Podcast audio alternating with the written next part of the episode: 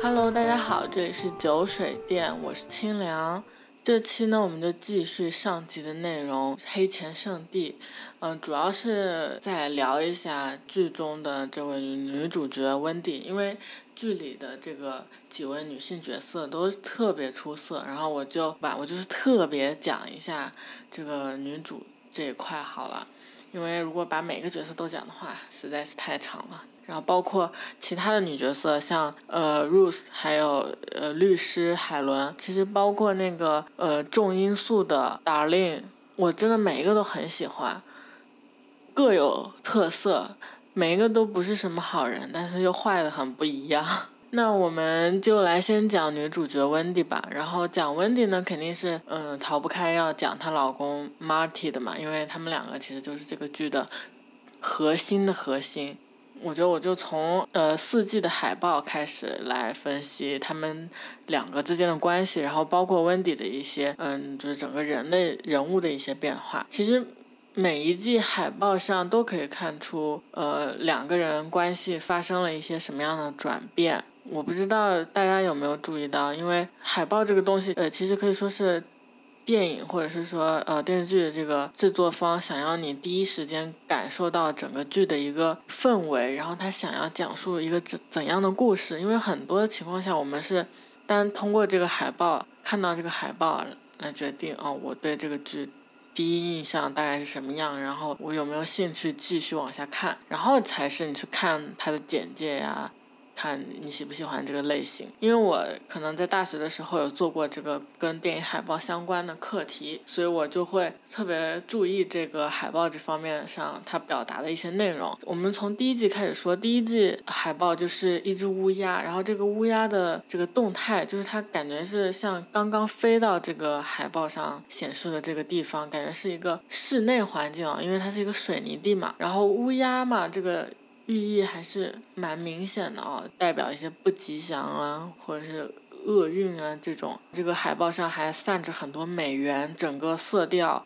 比较黑，然后发绿，整个跟这个《黑钱圣地》整部剧它的这个嗯整体的调色，呃视频的调色也是很一致的。其实。我觉得这个画面的寓意还是非常明显。乌鸦落在地上，厄运降临。因为首先这个夫妇，他首先就是男方，就是 Marty 被墨西哥的这个黑恶势力要挟了，然后被迫去奥扎克洗洗钱，这个就是一切的坏事的源头。海报就是有这种源头坏事，这是乌鸦，然后来了的这种感觉。然后温迪这个角色呢，其实第一季里面表现出来的种种迹象都不是特别。嗯，怎么说？不是特别吉祥哈，带引号的吉祥，就是她，因为她被迫要搬家嘛，然后她老公还发现了她这个出轨的事情，她出轨了他们的律师，好像她搬家了以后呢，只能做呃房产销售了。对她本身来说，这个工作的转变也是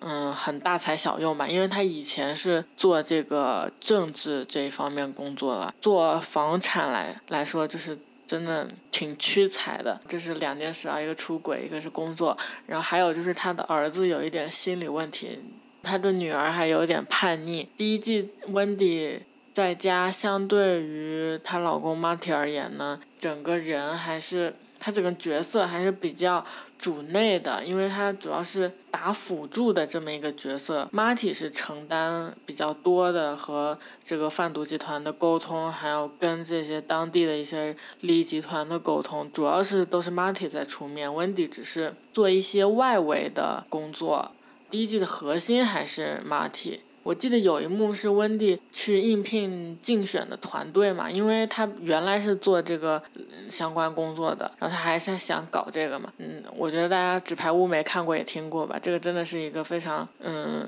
需要这个强大的口才的这么一个工作。然后他去应聘的时候，面试官就说你上一个季度没有参加这个竞选的相关的工作，他就觉得你已经跟不上了，可能觉得你年纪又有点大了。我的天呐，然后温迪就是被涮掉了嘛，这个就是我的天，太现实了。就是有点像我们现在女性结婚了以后，生了个小孩再回到职场，然后职场已经不太愿意接纳你了。而且温迪就是，哎呀，这么强的一个角色，然后人家履历这么厉害，他是从一个大城市，然后到这个小小的小城市里面，还是人家不愿意接纳他，可想而知他自己心里是一种什么感受。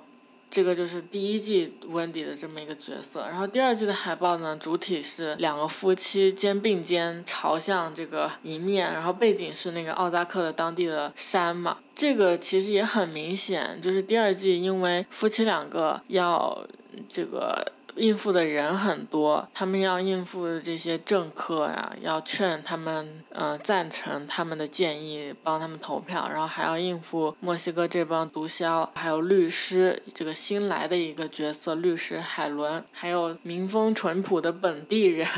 就是重因素的那一家人。第二季整个。这个事情就开始变得非常混乱，然后夫妻俩呢就也比较是拧成一股绳吧，就是团结合作把这个事情弄好。然后包括前一季说到的出轨的事情也已经过去了，然后孩子们也有了一些进步吧，就是儿子也没有那么有问题了，女儿好像也稍微收敛了一些，家里的事情就变得稍微比较好一点，所以他们就有更多的精力去一致的对外。特别是温迪，因为他他在这个对付这些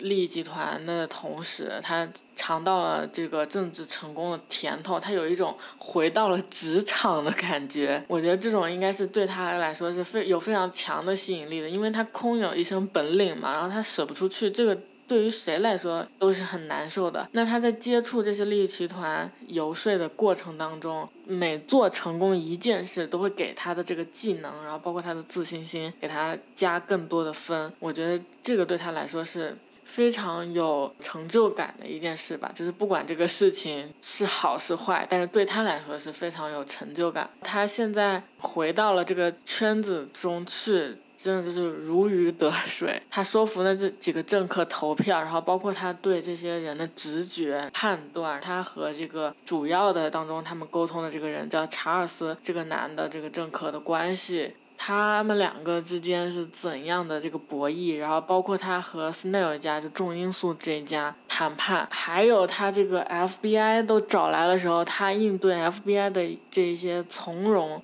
真的是让我十分羡慕这个口才了。第二季的时候，温迪是还是很有良心的嘛，因为他还害了这个牧师，他还因为这些事情感到比较内疚，然后他还会很体贴这个 Rose，帮助他们洗钱的这个一个小女孩。他当时还跟 Rose 说，嗯，你要有任何问题，你就来找我。他们家不是住了一个老头吗？住在地下室，然后他都还很关心那个老头。重因素的这个这家人不是特别狠，特别不讲道理，就是要杀人就直接杀人，特别可怕的那种。他们这家人想要领养小孩，温迪也是不同意的。他当时说的是，嗯，我绝对不会把这个婴儿交到这种人手上。就是你，但凡看到第四季的温迪，你都觉得第二季的温迪特别有良心。如果是第四季的温迪在做这种决策的时候，如果一个小孩可以挽救一切，那他绝对会把这个小孩给送出去，他不会管这个小孩死活的。第二季呢，他当时还是还是有人性，或者是说。有良心吧，他还是在乎人的这个生命啊，包括对他人的一些关怀，这些都还是有的。他对 Rose 也比较像对照顾一个亲戚的孩子这种感觉，还是有温情在，有人情味的。但是他这个。他是怎么从这个一个有人情味的人，然后变成了一种那么不惜一切的一个人？我觉得他主要的转变还是在第二季，他有一个转折，就是他被那个牧师绑绑架了嘛。他虽然说是前面是没办法，就是等于是连带损伤，害死了这个牧师的老婆，但是这个牧师就是崩溃了，反过来绑架了温迪。然后我觉得应该是从。他被绑架这一刻，然后到这个 Marty 来救他，然后他们俩一起一起反杀了这个牧师这一刻，我觉得他从这一刻开始明白，这些人再可怜都是不可以相信的，都是只能靠自己。他就是意识到他可能只能相信自己的家人，只能相信 Marty 儿子和女儿，因为其他人都不受他的控制嘛。温迪之前还给这个牧师就是捐过钱，但是这个牧师也没有接受，说这是你洗钱的钱，我才不要这个脏钱。这个牧师死了的以后呢，就是那一刹那，是他先拿刀子上去的，好像是啊。Marty 是补了一枪，但是整个过程结束以后，这个牧师真的就是死了以后，Marty 整个人就是精神崩溃的那种感觉。但是温迪就是当时特别冷静，他来安慰 Marty。我觉得就是从那一刻开始。他这个整个世界观可能就发生了一些变化，就受到冲击了。就到第三季，第三季的海报就是夫妻两个人身体互相朝着对方，然后背对着这个。观众，然后，但是他们的脸又同时回头扭过来，盯着海报的另外一边方向，就是他们身体朝着一个方向，脸回头盯着另外一个方向。这个其实是很微妙，就是他们的这个整个画面的设计，其实和第二季的海报是差不多的，但是他们的动态发生了一些变化，其实也是，也就是意味着他们两个之间的关系可能发生了一些变化。包括这个背景，从原来的奥扎克的这个山水这个风景变成了飞机，一方面是意味着他们跟这个毒枭的大佬接触的越来越多嘛，都是靠飞机嘛。还有一方面，我觉得是也是暗示着，呃，他们这个洗钱的规模开始越来越大了，因为第一季还是他们接触的这个犯罪集团只是一个非常小的一个。呃，小头目。第二季呢，他们是派了这个犯罪集团的律师来跟他们交涉，等于是呃大佬的传话筒，然后这么一个角色也是比较厉害的。第三季他们就是直接接开始接触这个犯罪集团的大佬了，这个是从这个环境上的一些转变啊，就从风景变成这个飞机，然后他们两个人的动态的转变，我觉得就是因为第三季，呃，他们两个人之间开始有一些隔阂。就是他们两个在第三季夫妻闹了很多矛盾，特别是，我觉得一开始可能是小问题啊，互相不同意对方的做法，后来衍生到这个生意上就变得严重了，就是互相背地里给对方使绊子。温迪开始变得越来越强硬了，因为就是他觉得自己的利益开始变得最为重要，变成第一优先级。然后马蒂很有的时候就他不同意温迪的一些做法嘛。觉得不保险或者是怎么样，因为 Money 这个人就是感觉是严格按照公式来的，不允许有任何的一些风险存在的这么一种人，所以他和 Wendy 上可意见上可能会有些不一样，然后两个人就是背地里使坏，真的是看得我唉直叹气。最搞笑的就是他们俩一起去做婚姻咨询，然后两两边都想要贿赂这个咨询师，结果这个咨询师也不是很靠谱，拿了钱就开始去买买买，然后就暴露了。最后这个咨询师也是因为自己这个太过高调，然后最后也是完蛋了。反正这两个人搞咨询师这件事也是。又离谱又搞笑。那第三季的海报其实主要传达的就是两个人闹矛盾嘛，但是他们又要面对这个外界的一些利益集团，又在家庭里有矛盾，儿子可能有一些呃胳膊肘往外拐了。第一季到现在，温迪已经逐渐的开始变成了一个比较自我、比较以利益为中心的。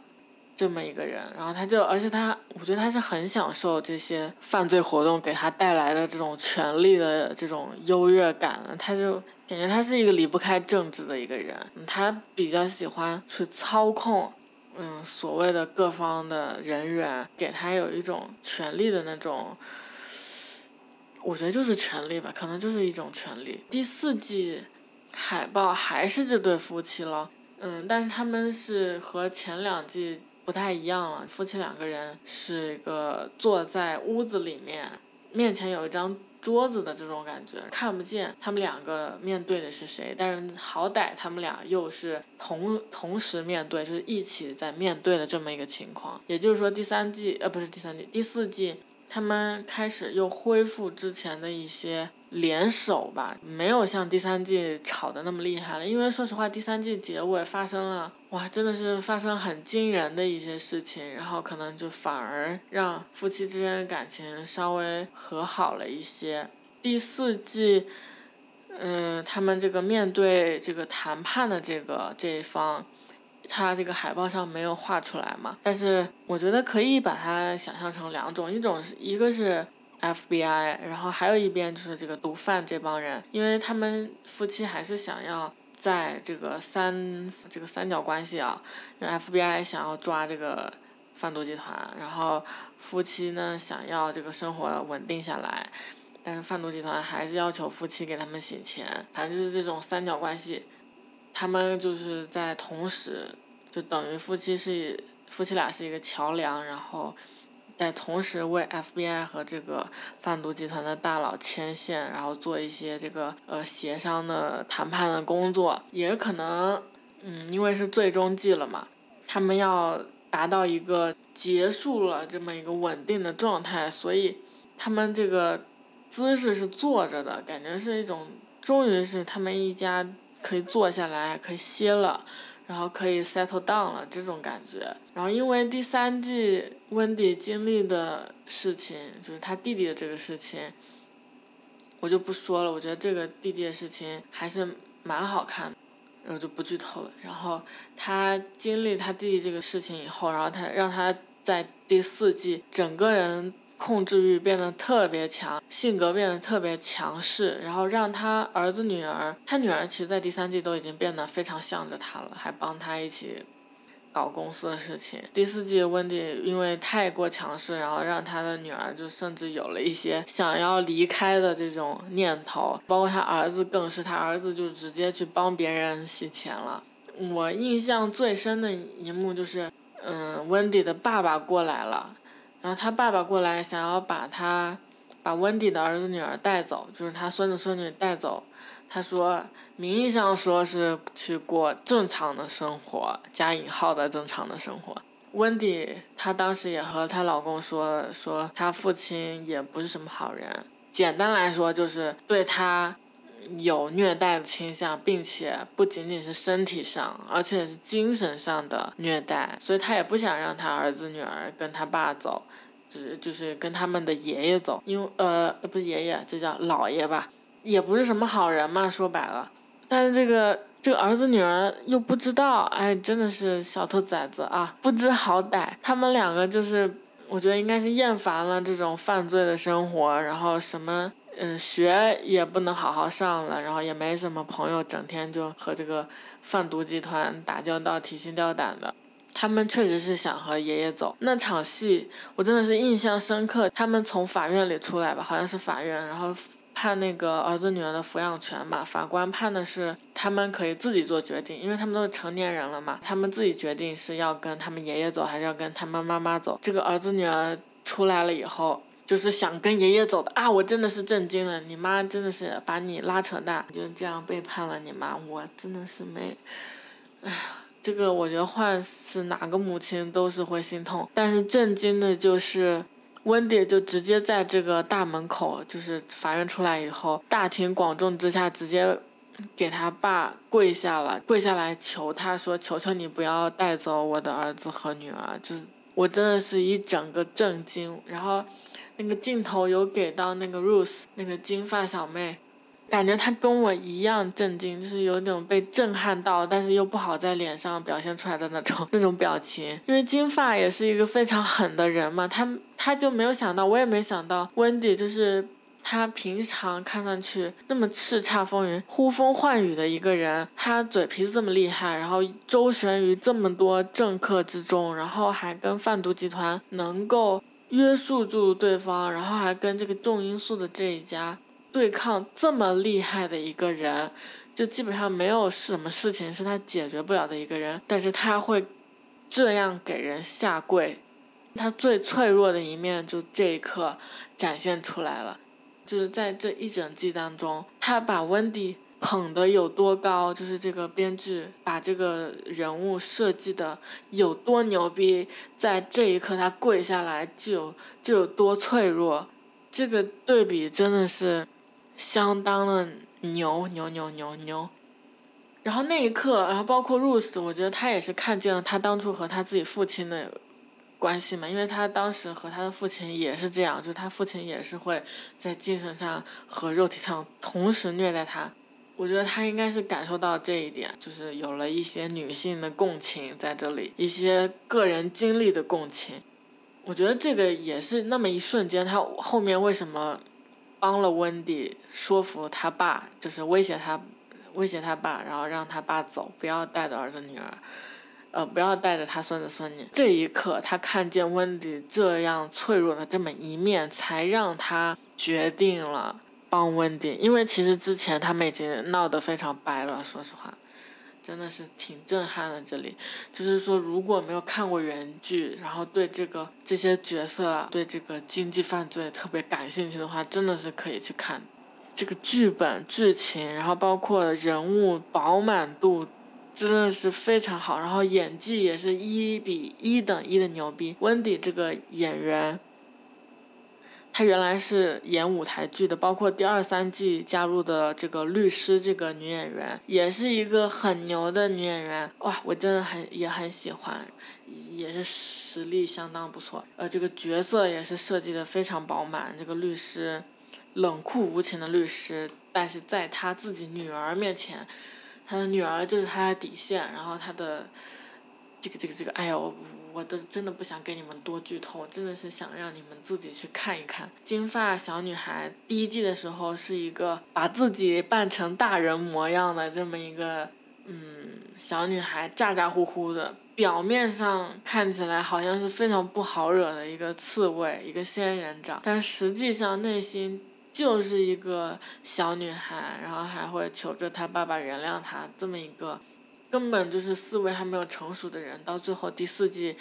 非常成熟，然后运营着这个洗钱的公司、酒吧、俱乐部，各种威胁别人，甚至是为了他爱的人复仇，到第四季已经开始杀人了。Rose 这个角色的成长也是非常值得一看的。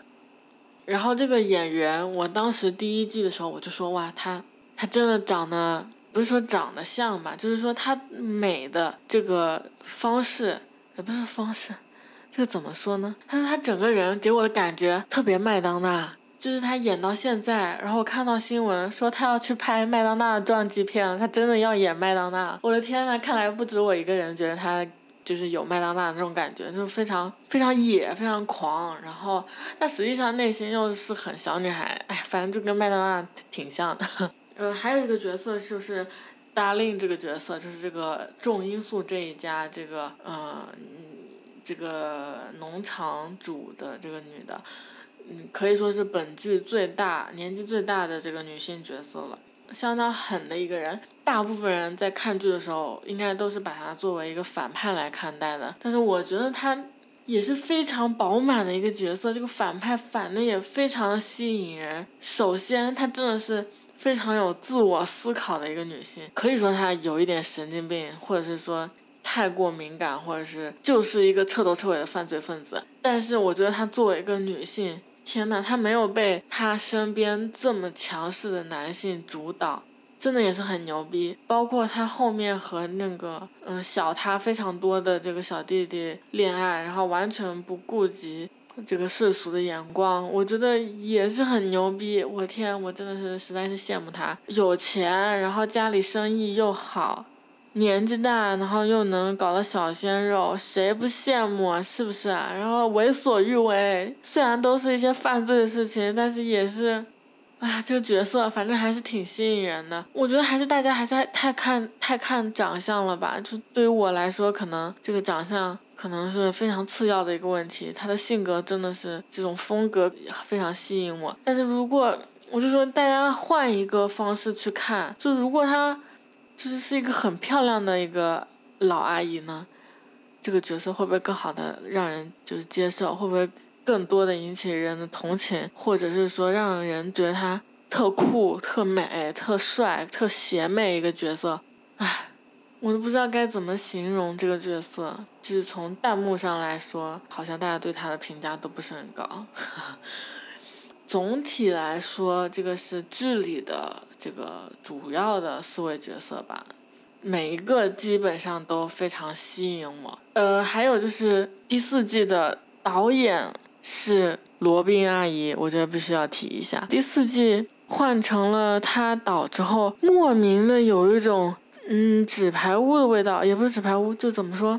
女性角色变得更加心狠手辣了，但是同时又变得更饱满。温迪他童年经历的这些事情，给他现在这些变化做了一个很强的背书。添加了他父亲这个出现的这个角色以后，给他现在所有的行为，也不是说所有吧，就是给他的大部分的这个冷血还有自私的行为，都做出了很好的一个后背的支撑。就是这个人物的成长经历是非常关键的一环。这种才做真的做到把这个角色变得有血有肉，再加上演员演技真的丝毫没有拉垮，非常之牛逼。总之，这几个角色真的是让我非常喜欢，强烈推荐大家去看原剧。如果你实在是没有时间想要看解说，解说也可以吧，但是我真的推荐大家强烈去看一看原剧，可以学习一些金融知识，可以学习到一些政治上的游说的一些手段，一些